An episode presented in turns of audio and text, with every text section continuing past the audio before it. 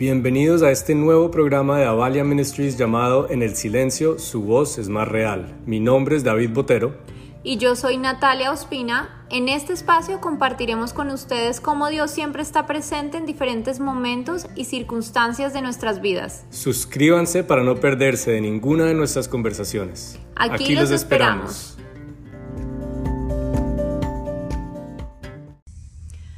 Hoy quiero leerles algo que escribí y quiero compartir con ustedes. Un día me encontraba en mi casa cuando sentí que alguien tocó la puerta. Sin saber lo que estaba haciendo, la abrí y lo dejé entrar. Parecía tan tranquilo, tan suave y silencioso que ni siquiera noté que se encontraba allí. Pasaron los días y algunas veces no sentía ganas de hacer las cosas que antes disfrutaba. Me costaba sonreír y no tenía tanto ánimo como antes. Aún sin notarlo, seguí caminando, pero sentía que esta vez me costaba más. Me costaba caminar, me costaba soñar, ver lo que otros veían y sentía que no tenía la misma energía.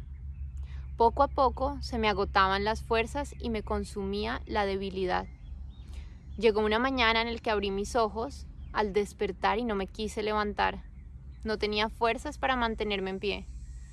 Lo extraño es que las fuerzas que estaban ausentes no eran fuerzas físicas, pero mi cuerpo físico necesitaba fuerzas espirituales para levantar mi cuerpo físico. ¿Cómo así? Mi cuerpo no solo estaba compuesto por huesos y carne, mi cuerpo no solo funcionaba cuando comía, bebía agua y me ejercitaba, mi cuerpo tenía un motor diferente que se había apagado. Estando en mi cama sin fuerzas para levantarme, Sintiendo que quería lograrlo, pero no sabía cómo hacerlo, escuché un susurro que me dijo, ¿recuerdas que un día abriste la puerta de tu casa y lo dejaste entrar? Dejaste que se acomodara, se pusiera cómodo e hiciera de tu casa su casa. Ahora él está en control y tú perdiste el tuyo. ¿A quién dejé entrar? Si abrí la puerta pero ni siquiera lo noté. Se llama desánimo. No notas cuando entra, no percibes cuando actúa, es muy sutil al caminar y poco a poco toma el control de tu vida. Te roba las fuerzas, te quita la energía, te cierra los ojos y te tapa los oídos.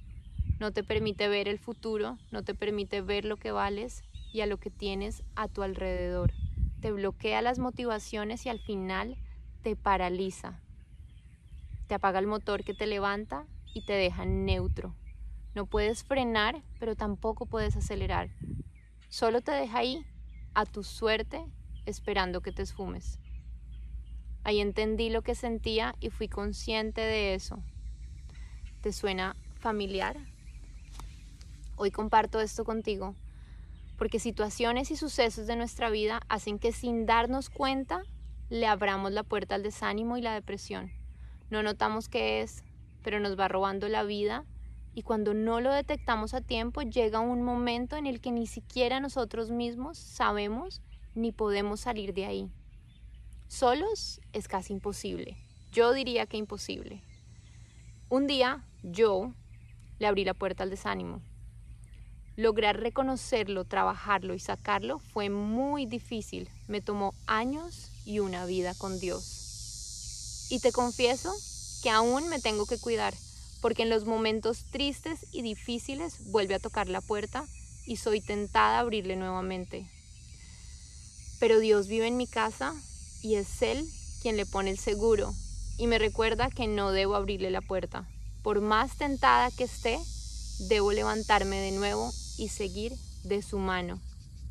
Así que, si lo notas, lo reconoces y buscas ayuda, podrás lograrlo. ¿Cómo? Encontrando esa ayuda que nos levanta los brazos en los momentos en que solos no podemos, buscando a Dios de todo corazón para descansar en Él y recargarnos del ánimo que necesitamos para ese día. ¿Para ese día? Sí, debe ser un día a la vez. El desánimo dura mucho tiempo incubando y es muy difícil de vencer instantáneamente, pero buscando a Dios y pidiéndole el ánimo que necesitamos para ese día, nos llevará a lograr pequeñas victorias. Victorias que nos llevarán a una gran victoria. pide ayuda, sácalo de tu vida y ciérrale la puerta al desánimo. No te pierdas de las bendiciones que Dios tiene para ti. Abre los ojos y mira a tu alrededor. Tienes demasiado por qué levantarte y ser feliz. Bueno, y antes de seguir con esta conversación que está muy interesante, quiero hablarles un segundito de anchor.fm. No sé si lo han escuchado, pero es la forma más fácil de hacer estos podcasts. Nosotros estamos aquí, nos están escuchando gracias a anchor.fm, que tiene todas unas herramientas de creación que le permite a uno grabar y editar estos podcasts de la forma más fácil y distribuirlas a Spotify, Apple Podcasts, Google Podcasts y hasta uno puede ganar dinero haciendo esto.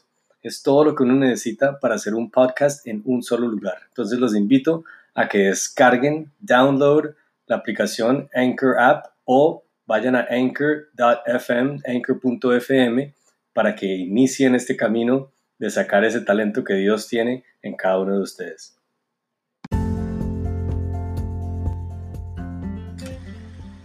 Bueno, espero que les haya gustado este nuevo capítulo de En el Silencio, su voz es más real. Síganos en Spotify para no perderse ninguno de los siguientes capítulos que tenemos para ustedes. Los bendecimos.